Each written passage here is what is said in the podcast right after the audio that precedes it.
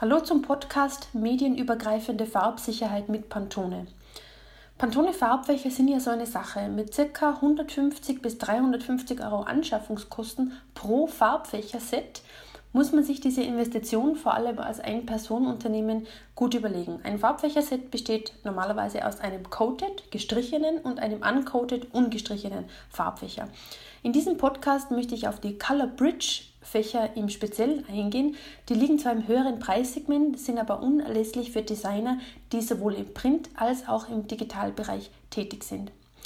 Pantone Farbfächer machen das Leben eines jeden Corporate Designers, so wie ich einer bin, wirklich leichter. Mit günstigen Pantone-Fächern kann man lediglich die Vollton-Pantone-Farbe und den annähernden Zmückwert erahnen. Die hochpreisigen Pantone-Fächer zeigen natürlich auch den Pantone-Code, den annähernden Zmückwert und zusätzlich den RGB und den Hexwert. Die schlagen dann quasi die Brücke, also die Bridge zwischen der Print- und der Digitalwelt, deswegen auch Color Bridge Fächer genannt. Und man kann natürlich auch den Unterschied zwischen Pantone und Zmückfarben sofort erkennen und sich überlegen, ob es denn die extra äh, Kosten oder die extra Investition der Pantone-Farben im Druck wirklich wert ist oder nicht. Ähm, zur Info für die Podcast-Zuhörer, es gibt ähm, Fotos von verschiedenen Farbfächern und auch von ähm, äh, verschiedenen Screenshots ähm, auf meiner Website hcg-corporate-designs.com slash medienübergreifende-farbsicherheit. Also da gibt es einige Fotos zu dem Thema. Zurück zum Thema, Farben müssen exakt so wiedergegeben werden, wie sie im Rahmen der Visualisierung einer Corporate Identity definiert werden. Und zwar im Druck, Pantone oder Zmyk, sowie auch auf dem Bildschirm, RGB und Hex. Das Problem ist nur, Farben im digitalen Einsatz sehen komplett anders aus wie im gedruckten Zustand. Die Kalibrierung vom Bildschirm kommt dann noch dazu. Ähm, ich möchte es anhand eines Beispiels kurz erläutern. Ich habe im Sommer 2017 das Branding für Dr. Gasser-Puck entwickelt. Das ist eine Arztpraxis im Tiroler Unterland. Und ich habe verschiedene Farben für dieses Branding definiert. Die Farben waren Pflanzengrün, Sonnengelb, Meeresblau, Rheinweiß, Steingrau, Erdbraun, Moosgrün, Himbeerpink und Himmelblau. Also wunderschöne, natürliche Farben. Und äh, es gab zusätzlich noch einen exakt zu simulierenden Farbverlauf, der im Druck und im Digitaleinsatz natürlich genau gleich aussehen soll. Die ZMYK-Farbcodes für dieses Projekt habe ich bereits mit Hilfe der Pantone Farbfächer definiert.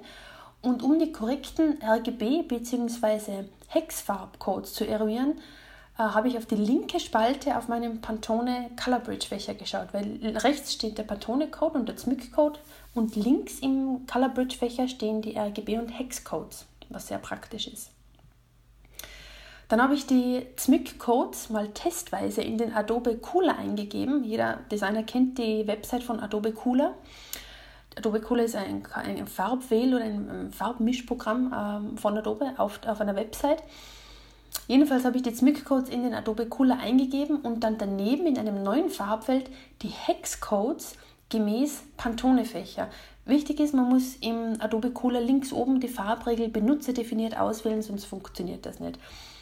Der Adobe Cooler errechnet automatisch RGB und Hex-Farbcodes anhand der eingegebenen ZMYK-Codes. Das Problem ist nur, die sind wirklich zu 0,0 zu gebrauchen. Auf meiner Website ähm, können Sie verschiedene Screenshots sehen. Ich habe zum Beispiel den ZMYK-Code vom Pantone Farbfläche für Pflanzengrün in den Adobe Cooler eingegeben.